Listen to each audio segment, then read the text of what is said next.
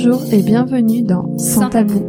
Je suis Manon, passionnée de podcast et curieuse de tout. Et moi Jo, créative et dingue de café. Et toutes deux, nous nous interrogeons constamment sur les tabous dans notre société. Alors on s'est dit, pourquoi pas en faire un podcast ensemble? Ce podcast est finalement né d'une réflexion, mais surtout d'une belle rencontre entre deux parcours bien différents. Si vous aimez parler des sujets qui mettent la plupart d'entre nous mal à l'aise, car vous comprenez, ça ne se fait pas d'en parler, ici nous prendrons le temps et la liberté d'en parler avec vous grâce à des témoignages. Nous mettrons également en lumière certains questionnements en interrogeant des professionnels. Pour témoigner, vous pouvez nous envoyer un mail à santabou.podcast.gmail.com. Alors, prenez un cookie, un thé ou un bon verre de vin, car c'est tout de suite dans Sans, tabou. Qui a dit qu'il fallait être en couple pour être heureux, heureuse? Aujourd'hui, les femmes sont de plus en plus nombreuses à s'épanouir seules. Un choix qu'elles assument entièrement en nous prouvant que le célibat ne veut pas dire défaite, ni être seule finalement. Le célibat est en augmentation en France depuis les années 50. En 2013-2014, 21% des personnes âgées entre 26 et 65 ans déclaraient ne pas être en couple, selon une enquête de l'INED et de l'INSEE. Je suis ravie d'accueillir Marine, créatrice et animatrice du podcast Chronique du sexisme ordinaire, qui a souhaité parler de ce sujet au micro de Sans Tabou. Ensemble, nous avons parlé de l'injonction du couple, de la charge mentale de la femme dans un couple hétérosexuel et de féminisme. Je vous laisse écouter notre conversation. C'est parti? Nickel. Ah bah nickel. Bonjour Marine, comment vas-tu? Bien, comment ça va Marjolaine? Bah ça va très bien, écoute.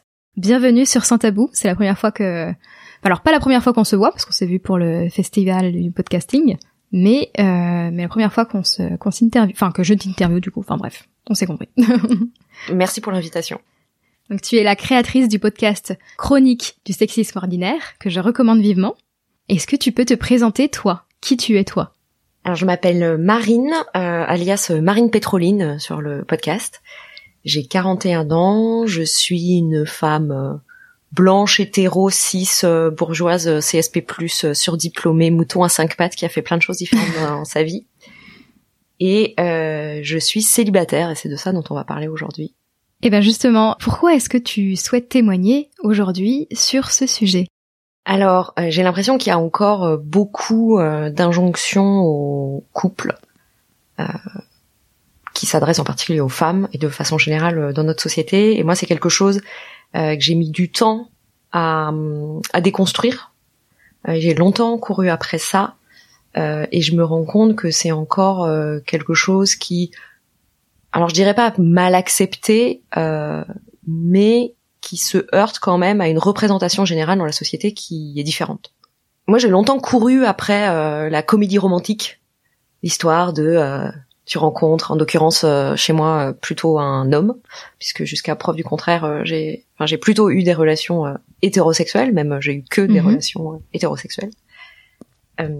et donc pendant longtemps, c'était, c'était même pas une question de est-ce que ça allait arriver, mais quand ça allait arriver.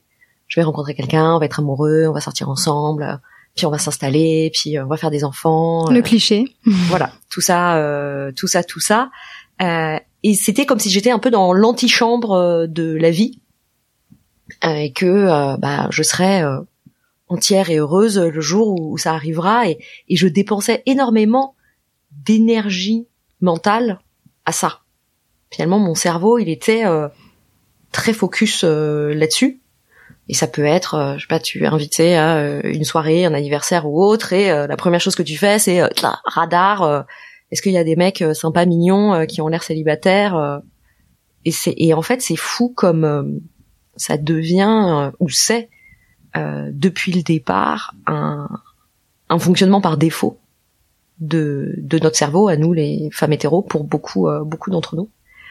Et donc pendant longtemps voilà j'ai couru après ça et alors j'ai eu une relation longue, enfin longue, mon record, plus ou moins longue, plus ou moins longue, voilà, euh, où euh, j'habitais avec euh, cet homme, etc. Et on était sur, euh, mais alors la, la piste de bobsleigh pour le mariage et compagnie. D'ailleurs, il voulait qu'on se marie. moi, j'étais encore assez jeune, finalement, j'avais même pas 30 ans. Lui, il était un petit peu plus âgé que moi. Mais comme il avait pas du tout fait d'études et moi j'ai fait des études très longues, finalement, en un peu stade de vie. C'est un peu comme si on avait 10 ans de différence. Mhm. Et puis, il gagnait beaucoup plus d'argent que moi. Euh, Moi, à l'époque, je faisais une thèse, donc euh, c'était pas très dur de gagner plus d'argent que moi. Euh, mais il gagnait, euh, voilà, il gagnait bien sa vie. euh, J'habitais chez lui, je payais pas une partie du loyer parce qu'il voulait pas que je paye une partie du loyer. Et j'étais vraiment, j'étais la princesse sur son trône et lui, il- et le trône était installé sur une barque et c'est lui qui menait la barque. Ouais, c'est dangereux ça. voilà, donc c'est très confortable, c'est assez agréable au début, on se dit ah cool, on se laisse porter. Et puis bah sauf qu'à un moment donné, on se rend compte que la barque, elle va pas forcément là où on a envie d'aller. Et c'est quelqu'un qui avait une idée euh, assez claire de ce qu'il voulait euh, dans la vie et de ce qu'il voulait de son couple et euh, il avait euh, il avait dressé un peu un moule et euh, bah, j'étais priée de de rentrer dans le moule finalement. Euh, alors c'était pas aussi tout noir ou tout blanc, hein, c'était pas non plus. Oui, c'est pas le méchant. voilà, c'était pas un méchant, c'était juste un homme hétérosexuel, blanc, cisgenre, voilà, dans toute sa splendeur, pas méchant, pas vilain, euh, mais euh, mais finalement euh, pétri de représentations euh, qui conduisent à une relation qui est possiblement euh, assez euh, assez inégalitaire. Et cette relation a fini par euh, s'est arrêtée. Je suis partie puisque finalement au moment donné quand la barque va pas dans la direction où on veut, bah il y a trop de il y a trop de dissonance, il y a trop d'inconfort, il y a trop de choses qui vont pas, il y avait un malaise euh, et bah, l'issue de ce malaise, ça a été de, de se séparer. Hmm. Et puis, bah, je suis retournée, je me dis bon allez, ça va, j'ai moins de 30 ans, je vais rencontrer quelqu'un d'autre. C'était juste euh, l'échauffement, quoi. Ah oui, tu disais ça du coup quand même. Ouais, ouais, Ok. c'était euh, oui, parce qu'avec lui, j'aurais pu euh, me marier, euh, faire des enfants. Si j'étais restée avec lui aujourd'hui, j'aurais trois gosses hein, et une maison en banlieue. Et t'avais quand même cette idée, même en, en partant de, de cette relation, de vouloir quand même faire ça. Ce qu'on te demande dans la Oui. société. Oui, Ok. oui, c'était pas le modèle de relation qui me convenait pas, c'était la personne. Ok. Mais euh, j'ai quitté cette relation en me disant bah je vais en trouver un autre avec qui euh, ça va euh, ça va aller quoi. Hmm. et bah, en fait ce n'est pas ce n'est pas arrivé. Euh, bon je suis partie euh, j'ai été à Paris pendant des années. Je suis partie pendant euh, quatre ans euh, à la Réunion et en Australie. Puis je suis revenue à Paris. Et j'ai pendant toutes ces années été bah, dans cette recherche du couple avec un grand C euh, tel que je l'avais imaginé et tel que j'avais pu l'entreapercevoir avec euh, avec euh, avec cet homme-là. Est-ce que je peux te demander justement que- qu'est-ce qui te donnait envie forcément d'être en couple? Il y avait, euh, c'est les phrases des gens, c'est euh, c'est quoi qui te donnait envie? Je sais pas si c'est le bon mot, envie, mais ce besoin peut-être? Je sais pas. C'était euh, c'était là en fait. C'était même pas une question. Je pense que c'était ancré en moi et je me rends compte aujourd'hui, mais après avoir euh, compris beaucoup de choses et lu beaucoup de choses et euh, que c'est des choses qu'on nous inculque euh, dès l'enfance sans qu'on se Mhm. rende compte. Enfin, on vit. Ne serait-ce que toutes les histoires, vous prenez tous les Disney, à la fin la princesse euh, elle va avec le prince, quoi. Donc, euh, en fait, on intègre dès le plus jeune âge que bah, la vie c'est ça et que c'est une étape et que on se pose pas la question en vrai. C'est euh, c'est un peu le c'est les modalités par défaut. Hmm. Et la question n'est pas est-ce que ça va arriver mais quand? Alors quand on est petit c'est euh, les contes de fées, euh, les Disney et puis quand on est plus grand c'est les comédies romantiques. Et les comédies romantiques faut brûler ces films. Les films arrêter de Noël. quoi. les films de Noël. Elle a une carrière incroyable, elle travaille à New York, elle a une vie trépidante et plein d'amis. Elle revient dans sa ville natale et là, elle rencontre un bûcheron qui n'a pas de conversation mais elle tombe éperdument amoureuse et se dit que c'est ça la Elle vie, va tout quitter.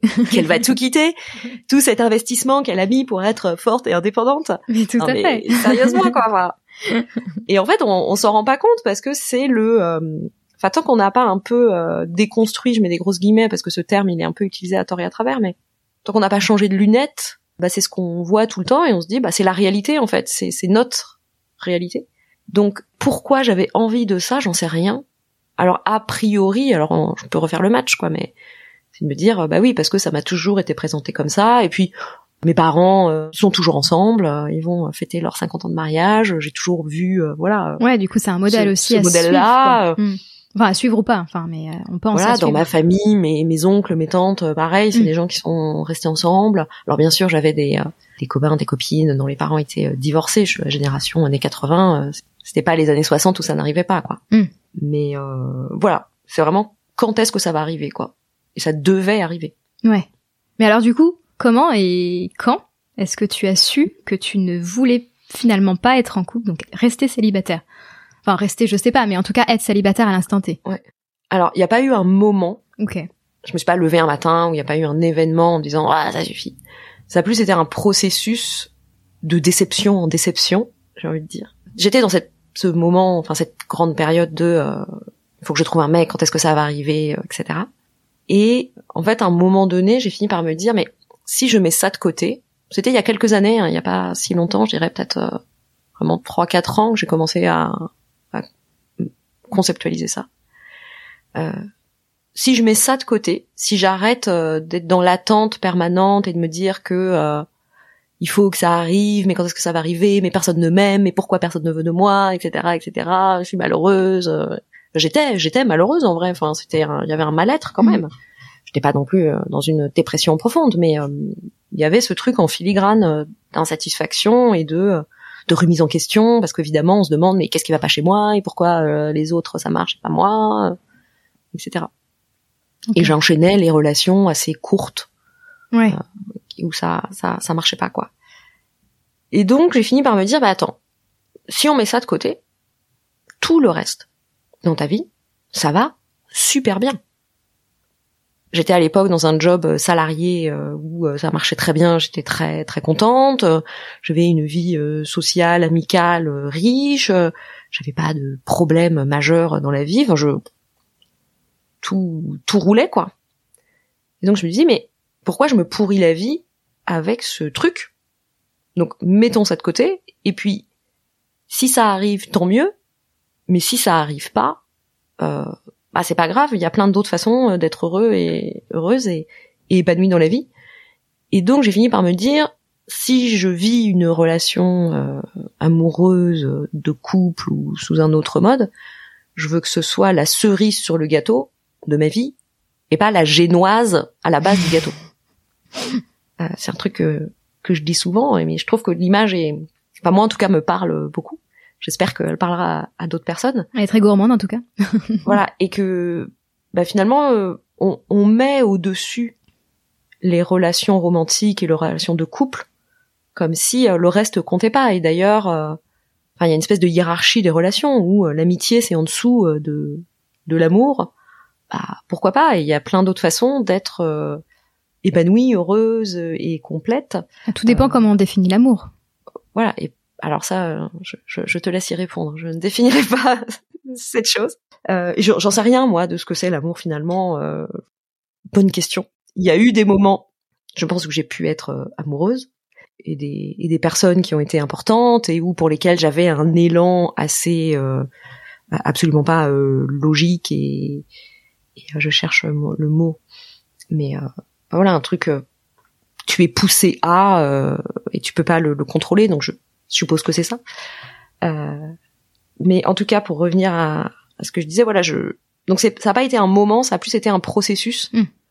Euh, évidemment, euh, j'ai replongé euh, les deux pieds joints parfois dans certaines relations en mode ah ça y est c'est la bonne, jusqu'à ce que petit à petit, mais en fait les relations deviennent de plus en plus décevantes ah oui. Euh, et les hommes que je rencontrais, euh, finalement, les hommes que je rencontre aujourd'hui et que j'ai rencontrés ces derniers temps sont soit inintéressants, en tout cas pour moi, ils vont être sûrement intéressants pour quelqu'un d'autre, mais moi j'ai pas grand chose à se dire et finalement j'ai de moins en moins d'attirance pour euh, des hommes au sens où il y en a de moins en moins qui m'intéressent.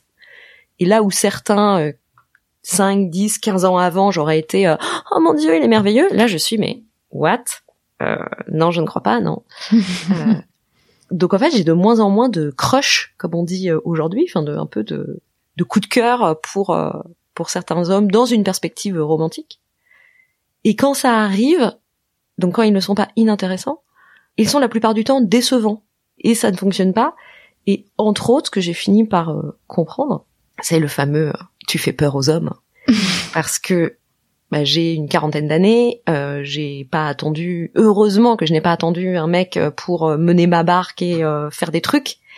Euh, j'ai changé plusieurs fois de métier, je suis allée habiter à 10 000 kilomètres de la France métropolitaine, j'ai fait des trucs, j'ai pas hésité à prendre des risques, je vis ma vie toute seule, j'ai voyagé seule par exemple avec mon petit sac à dos, j'ai créé des trucs comme les chroniques du sexisme ordinaire, enfin je mène ma barque et je m'intéresse à plein de choses, je capte vite certains trucs qui m'intéressent et euh, je réfléchis parfois un peu à, enfin je ping-pong intellectuellement assez vite. C'est un truc qui m'éclate. Et en fait ça ça ça fait peur. Puis j'ai une petite collection de diplômes qui peut impressionner certains. Et donc j'ai entendu plusieurs fois des trucs du genre euh, tu m'impressionnes, tu me fais peur. De la part des hommes. De la part des hommes. Et ça, au début, je je l'intégrais pas trop ou euh, ce côté euh, ah oui, mais tu es une femme trop forte, tu leur fais peur. Oui, bon bah. Et c'est euh, toutes mes lectures, recherches et tout le, pro, le, le, chemin en parallèle de toute cette histoire que je viens de raconter que j'ai fait ces dernières années où je suis devenue féministe. Et comme beaucoup, ça s'est pas fait non plus. Je me suis pas réveillée un matin en disant ah j'ai tout compris, le couple hétérosexuel en fait. c'est euh, une domination euh, des hommes sur les femmes, euh, c'est une construction sociale, etc. Enfin, ça a pris du temps, tout ça. Mais je suis allée assez loin. Donc, ce qui renforce encore plus la peur entre guillemets des, hommes hétérosexuels. Alors, en plus, c'est une féministe. Alors là. Mais tu vois, je pensais pas que ça existait encore ce genre de phrase. Hmm. Que, que les hommes avaient peur, enfin. De, ah mais si si, ça existe. Des femmes, alors c'est un peu plus. C'est inconscient. C'est c'est c'est pour la plupart d'entre eux complètement inconscient, mais en fait, moi, ma théorie entre guillemets, enfin, j'ai pas, j'ai pas fait une recherche dessus, mais mon impression, c'est que beaucoup d'entre nous, en tout cas dans mon milieu euh, d'intello de gauche euh, féministe écolo euh, déconstruite, les femmes, on a compris pas mal de trucs, on a commencé à se détacher et à refuser certains modèles et certaines représentations et à s'émanciper en fait, ça s'appelle comme ça. Et en fait, on a pris un train et on a fait en TGV euh, Paris-Marseille, et là, euh, on est à la plage à Marseille en train de boire des cocktails, quoi. Et les mecs, ils sont devant la gare de Lyon à se dire, oh, qu'est-ce que c'est? Une gare? Des trains? À quoi ça sert? Ça va où?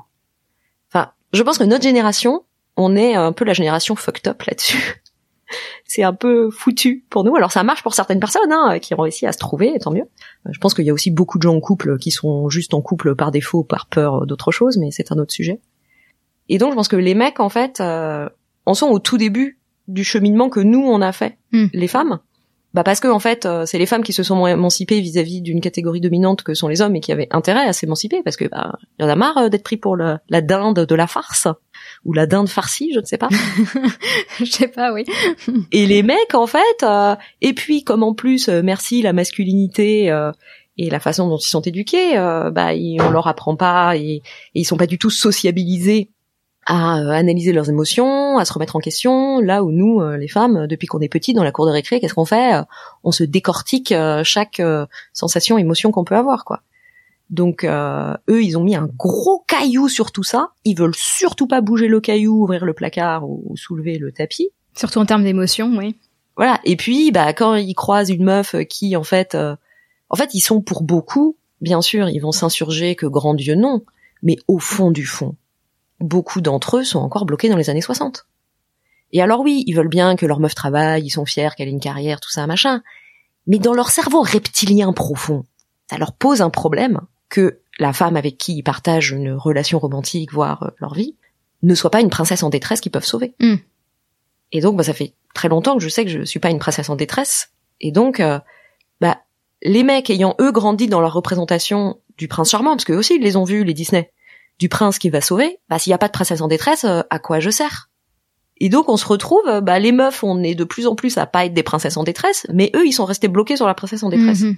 Donc ça peut pas, ça peut pas marcher. Ça marchera sûrement. Ils, ils vont, euh, ils vont évoluer, ils vont comprendre. Ils vont, ça va juste euh, prendre euh, du temps. Et, et certains, bah, ils sont pas encore ou ils sont à moitié. Et en fait, ils aimeraient bien, mais en fait, il y a un truc plus fort qu'eux qui fait que bah, quand ils sont avec une femme comme ça, même si leur raisonnement objectif leur dit que c'est chouette, il y a un truc inconscient. Il y a un truc qui relève plus de la de, de l'instinct qui leur dit euh, danger parce que notre cerveau il a été euh, il a été façonné comme ça. Mm. Enfin, c'est c'est tout le principe des représentations sociales et, et des stéréotypes oui. qui orientent complètement nos choix, nos vies, euh, la, ce qu'on pense être bien pour nous. Et donc s'il n'y a pas un travail actif de déconstruire et c'est bien ça en fait le terme de déconstruction. S'il n'y a pas un travail actif de déconstruire ces représentations, ces schémas et de se dire ben en fait je pensais que c'était ça, la la vérité de qu'est-ce que doit être la vie, mais c'est peut-être pas ça. Ça demande un effort. Et beaucoup d'hommes aujourd'hui ne sont pas prêts à faire cet effort. Mais en parlant d'effort, justement, ça me fait penser au, à la charge mentale. Mais ça, t'en as pas parlé. Tu parlais surtout du, du, modèle de princesse euh, euh, qui doit être sauvée euh, du prince charmant. Mais la charge mentale, en fait, justement, je suis tombée là-dessus il y a pas si longtemps. C'est qu'on pense que maintenant, les tâches sont réparties, mais finalement, la charge mentale n'est toujours pas répartie. Et les, tâches ne sont pas réparties. Alors, je parle des couples hétérosexuels particulièrement, évidemment. Statistiquement, dans un couple hétérosexuel, la femme déjà fait, si on compte tout et qu'on additionne tout, fait plus de travail domestique. Et surtout, ce qu'il faut regarder, c'est quel travail domestique. Et en fait, quand on regarde la, nature des tâches, il se trouve que les hommes vont plutôt faire ce qui est moins désagréable et plus valorisé. Donc, on va faire ce qui est visible. On va poser une étagère qui reste là tout le temps et on se dit, oh là là, qu'est-ce qu'elle est bien posée cette étagère? Ou qu'est-ce qu'il est beau, ce jardin est bien tondu, des trucs d'apparence. Là où les femmes vont euh, récurer la cuvette des chiottes et, laver les slips. Et les femmes vont être sur des tâches qui, qui reviennent en permanence. La vaisselle, elle revient. C'est la, la, génération spontanée, ça, ça ne s'arrête pas. Mm. Poser une étagère, une fois qu'elle est posée, euh, voilà, c'est fait. Mm. Ou euh, dans les tâches, dans les soins aux enfants, les pères, ils vont jouer avec eux le week-end. Oui, bah ça c'est sympa, mais c'est pas donner le bain, euh, s'occuper du coucher, euh, nourrir, euh, faire les devoirs, etc. Les trucs chiants en vrai. Donc et il y a pas donc il y a la, la charge concrètement de travail, le temps et l'énergie qu'on passe à faire quelque chose, la charge mentale qui est un travail en fait, un travail organisationnel. Donc beaucoup de femmes sont les chefs de projet et chefs logistiques de leur famille. Donc c'est le fameux il y avait qu'à demander. Ben non en fait, je, je suis pas ton manager, je suis pas ton micro manager. Tu es censé savoir être autonome et faire sans que j'ai à te le dire. Et euh, il y en a plein d'autres. Euh, on parle pas assez, je pense, de la charge émotionnelle où les femmes, parce que les femmes sont dévolues aux soins des autres, portent en fait une charge euh, émotionnelle de, elles sont en charge du bien-être et des émotions de leur foyer, de leur enfant, de leur conjoint, euh, et elles absorbent tout ça et évidemment bah, elles prennent sur elles, elles ravalent. Elles sont le, le, le psy, le coach, euh, le le chief happiness officer mm. de, de la famille. Il y a il y a aussi la charge écologique. Ah, je qui est-ce qui fait ah, qui est-ce qui fait du zéro déchet, va acheter en vrac, regarde comment on pourrait aller en vélo au bureau ou peut-être avoir un vélo cargo pour transporter les enfants? Ce sont les femmes. Et là encore, c'est un travail. Donc elles sont responsables euh, parce que c'est les femmes en charge du bien-être euh, et de la sphère euh, privée. on vit dans une société qui est quand même héritière d'une d'une séparation des deux genres, avec les hommes à l'extérieur dans l'espace public qui travaillent et qui sont dans en charge de un de ramener de l'argent au foyer et qui évoluent dans l'espace public et entre autres dans l'espace politique là où les femmes sont cantonnées au foyer. C'est quelque chose qui s'est énormément renforcé au, au 19e et dont on est, on, même si les femmes aujourd'hui travaillent, dont on subit encore les répercussions. C'est que c'est qui le, le CEO, le PDG du foyer? C'est les femmes. Et, euh, et toute la société est tournée vers ça. Par exemple, qui est-ce que le un enfant à la crèche ou à l'école est malade? Qui est-ce qu'on appelle? Alors qu'on a les deux numéros de téléphone On appelle la mère parce que c'est elle qui est en charge du soin des enfants. Mais je comprends pas encore aujourd'hui qu'on le fasse. oui. J'en discutais encore euh, l'autre jour avec une amie qui est euh, chef d'entreprise, euh, multi-entrepreneur, qui a fait le choix de voilà d'avoir une vie professionnelle très intense et dans lequel elle s'éclate et qui est une source d'accomplissement énorme pour elle. Et elle a des enfants, elle a dit jumeaux en plus. Oh elle, a tiré le... elle a tiré le gros lot. Et oui, c'est une mère qui travaille, qui est très investie dans, dans sa carrière. Enfin, c'est pas sa carrière, c'est son entreprise, dans sa vie mhm. d'entrepreneuse, et qui gagne très bien sa vie avec euh, son conjoint qui est aussi son, son associé.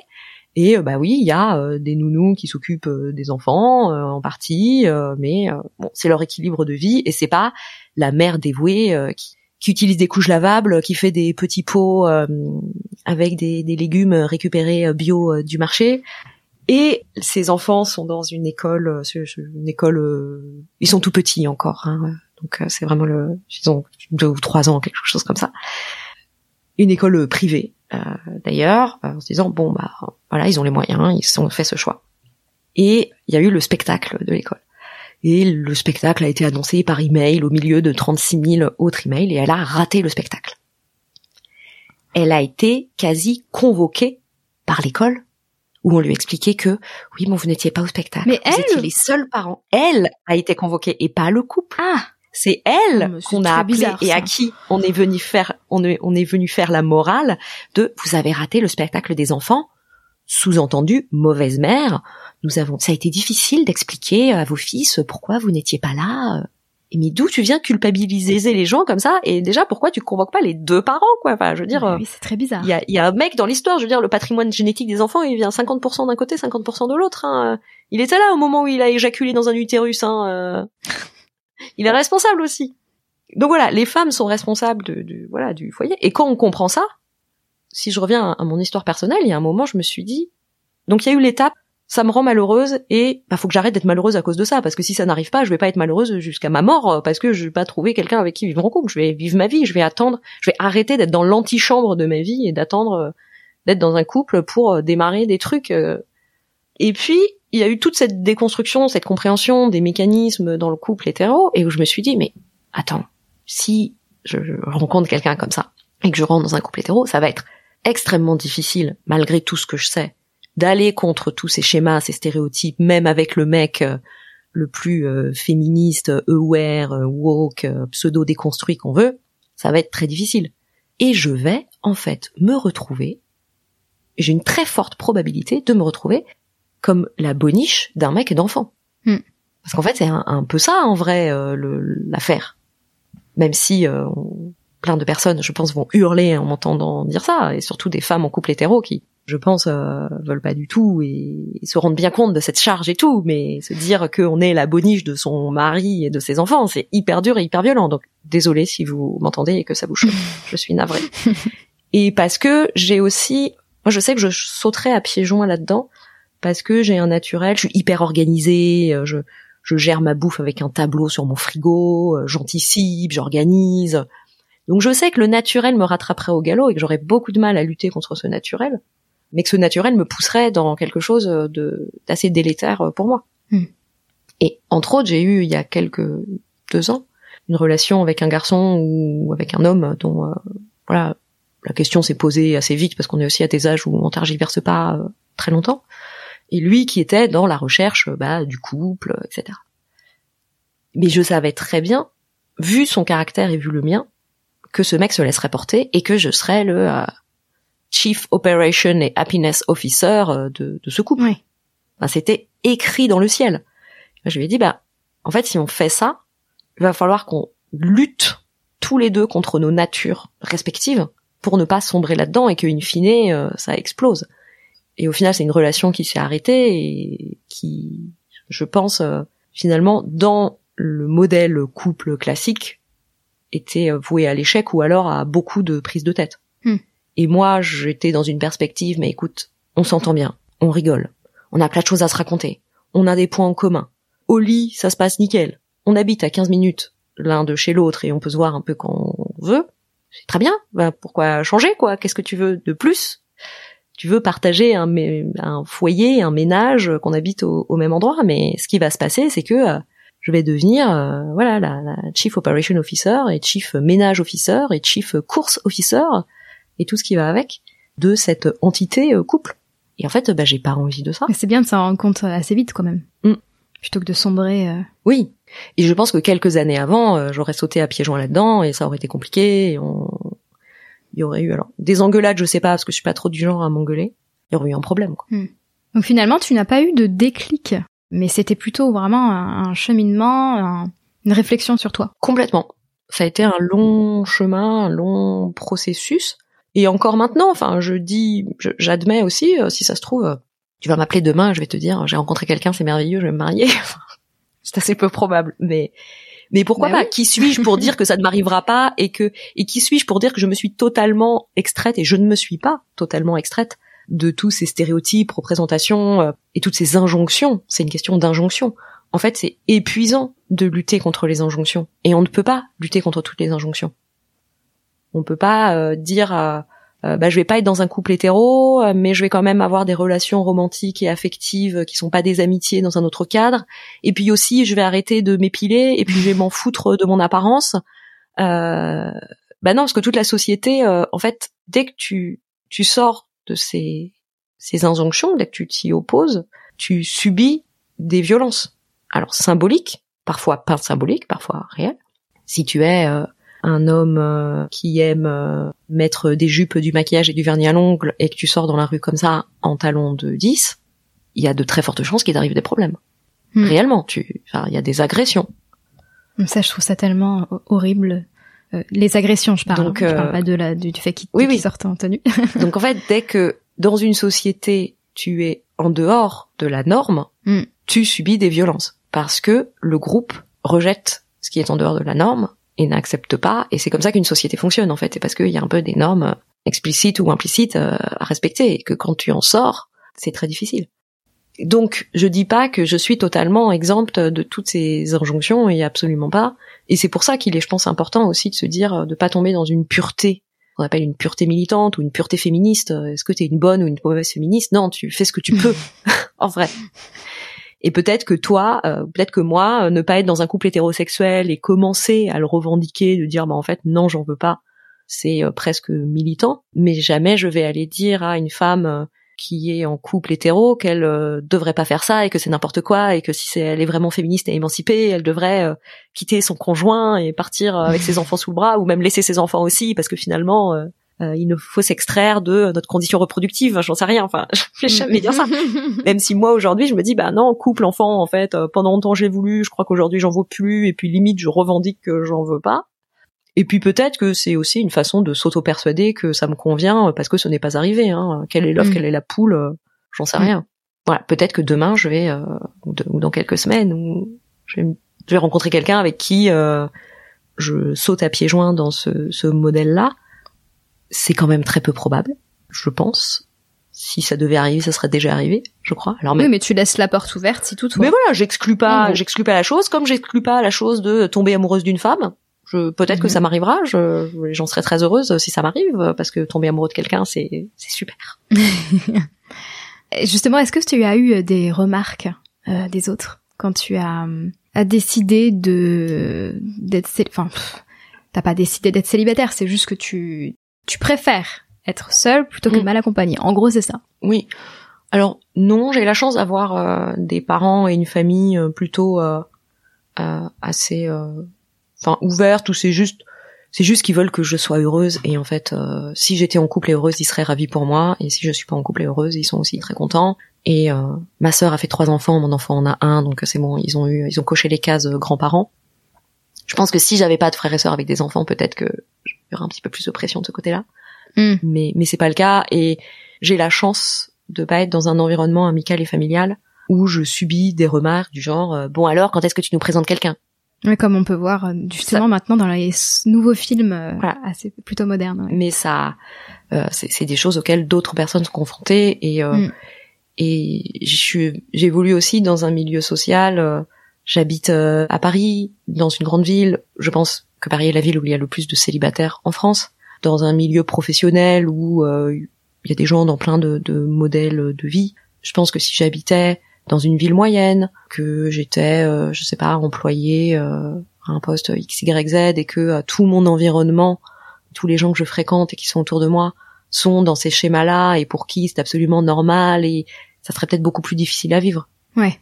Je pense que je suis privilégiée. Je suis privilégiée sous plein d'aspects et entre autres, sur cet aspect-là, je suis privilégiée parce que je ne subis absolument pas de remarques euh, désobligeantes sur euh, bon alors euh, t'es pas en couple, etc. Alors mm, peut-être que mm. les gens le pensent, pensent oh la pauvre, oh la vieille fille ou après ça m'est déjà arrivé quand même de socialement finalement il y a peu de couples dans mon entourage que je vois en tant que couple.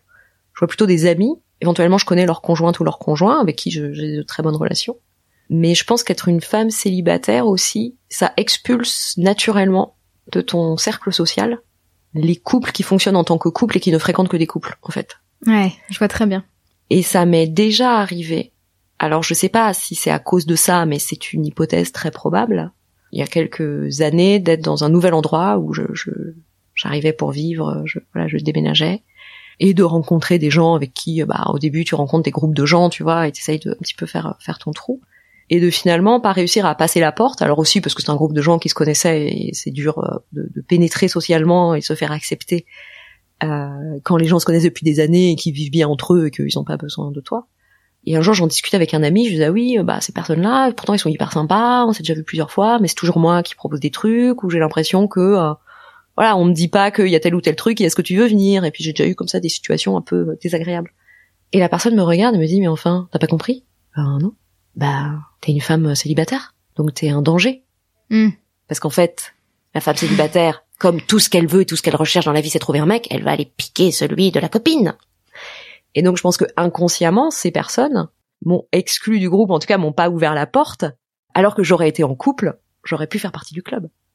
Non, mais moi, ce que je relève, c'est que c'est toi qui vas piquer le mari de la copine, mais c'est pas le mec qui, lui, va essayer de séduire, te séduire, tu vois. Ah bah, pas dans les histoires de tromperie, euh, et ça, c'est l'image euh, qu'on trouve beaucoup au cinéma, hein, l'image de la vampe. Donc là, on est dans notre cliché stéréotype de la femme vampire, vampe c'est pour vampire, très belle, séductrice, mystérieuse, manipulatrice, qui va euh, séduire un homme jusqu'à sa perte et causer son Mm. malheur. Bien sûr. Ça c'est le voilà cliché classique et pas bah, le mec il, il a trompé sa femme quand même. Enfin, ou c'est euh, tous les euh, ces films euh, de bande euh, genre le cœur des hommes où le mec trompe sa femme est un gros salaud mais à la fin on lui pardonne et en fait c'est un bon gars et, et l'adultère est valorisé chez les hommes mais pas chez les femmes. Ouais. Ouais, mais ça. Mais souvent, en plus, c'est euh, la femme qui est trompée va en vouloir et euh, voir À l'autre femme. violenter à l'autre femme et beaucoup moins à son Voilà, c'est la faute de l'autre femme Enfin, et pas la faute du, mari quoi. Enfin, Et ça, moi, je, je, je supporte pas voir ça à chaque fois dans, dans les films ou les livres. Ça, c'est. Et, euh, et ce côté où tu subis pas des remarques, mais tu vois bien qu'il y a un traitement différencié, ça me fait penser à une autre chose, un autre, une autre anecdote. Un jour, je vais chez des amis, euh, pas à Paris, qui habitent euh, à, la campagne, qui fait, qui faisaient une fête pour euh, l'anniversaire, je crois, et donc euh, on était plusieurs à, à être là euh, pour le, le week-end. Et moi, j'étais arrivée, euh, je pense un peu avant, j'avais passé, j'en avais profité pour euh, y aller plusieurs jours. Et donc au début, ils m'avaient installé dans une chambre, bah voilà, tu peux dormir là. Et il y avait un, une, une, une pièce euh, plus grande avec euh, plusieurs euh, lits ou des voilà un peu où on pouvait faire un peu dortoir. Et donc les autres personnes arrivent et on m'explique que euh, il va falloir que je j'aille dormir dans le, la pièce dortoir où il y avait aussi des ados euh, qui dormaient euh, et laisser ma chambre au couple parce que bah un couple c'est c'est ça a droit à une chambre alors qu'une personne célibataire bah en fait euh, ça va avec les ados Les enfants. ça va avec les enfants quoi. Et ça ça m'a euh, ouais ça m'a blessé quoi. Enfin ça m'a j'étais là bah alors j'ai rien dit. Parce que sur le coup en plus on, en plus on va qu'est-ce que tu veux faire? Tu vas dire euh, mais comment ça? C'est dégueulasse je suis pas d'accord mais c'est quoi ces représentations sociales? Enfin non tu tu veux pas être euh, voilà tu veux pas être la casseuse d'ambiance. Et je pense que c'était évidemment absolument pas mal intentionné de la part de, de mes amis c'est juste que eux aussi sont pétris de ces représentations et qu'en fait euh, voilà inconsciemment ils tranchent dans la catégorie des ados et ils se rendent même pas compte ils mettent le couple au-dessus mais Hmm. je pense que c'est important faut surtout pas tomber dans le euh, ah bah c'était pas mal intentionné mais quand tu sors que tu prends ta voiture que tu renverses quelqu'un et que tu le tues c'est pas mal intentionné non plus mais tu l'as fait Oui, c'est ça. donc en fait la question c'est eh ben Le mal est fait. voilà, est-ce que tu es bien ou mal intentionné? La question c'est quelles sont les conséquences de tes actes? Et d'ailleurs, euh, dans le droit du travail, ce qu'on appelle les agissements sexistes sont, sont interdits. Donc dans les agissements sexistes, on va mettre les blagues sexistes, par exemple, voilà, blagues sur les blondes. C'est tout euh, propos ou comportement qui euh, qui dévalorise, euh, humilie, euh, rabaisse une personne ou une catégorie de personnes. Quelle que soit en fait l'intention. Dans la loi, c'est que c'est pas une question d'intention, c'est que c'est des actes ou des propos qui ont pour effet ou pour intention. C'est-à-dire que même si t'as pas l'intention de blesser ou de discriminer les femmes ou de dire quelque chose de rabaissant, ça n'enlève pas que ton propos il est rabaissant quand même. Hmm. Donc en fait c'est pas ah mais c'était pas méchant ou ah mais c'était une blague. Non mais c'est pas le sujet en fait. Le sujet c'est que tu as dit un propos euh, sexiste et c'est interdit par la loi au travail, tout comme les propos racistes, euh, antisémites, euh, homophobes euh, sont interdits. Alors que le sexisme est en fait une discrimination qui est beaucoup plus banalisée que d'autres. Une blague sexiste, tout le monde va rigoler, même pas s'en rendre compte. Une blague raciste ou antisémite, ça va gêner un peu plus. Et c'est génial Mm. que ça gêne, et il faut que ça gêne. Mais il faut aussi que les blagues sexistes gênent. Et qu'on se dise, bah non, c'est pas ok en fait. Et si une blague sexiste est faite, euh, donc une blague sexiste en- donc envers les femmes, est faite par une femme. Ah bah ça ne change rien. C'est sexiste quand même. En fait, euh, il y a des tas de femmes qui sont sexistes et misogynes. Ça s'appelle la misogynie intériorisée. Parce qu'en fait, les mécanismes de domination fait que des individus dans le groupe globalement dominé adoptent les codes et les comportements du dominant pour ne pas être plus enfoncés que ne le sont les autres. Hmm. Et donc c'est pas parce qu'on est une femme, ah mais ça va, moi je peux faire des blagues sexistes parce que je suis une femme. Bah non. Et même de l'autodérision. En fait, si tu dis euh, ah là là, je suis en retard ce matin, mais vous savez, je suis une femme, il faut bien que je me maquille et que je me coiffe. Ah non, en fait, quand tu dis ça, tu dévalorises toutes les autres femmes. Et ben moi, je, en tant que femme, je suis pas d'accord. Donc dis Hmm.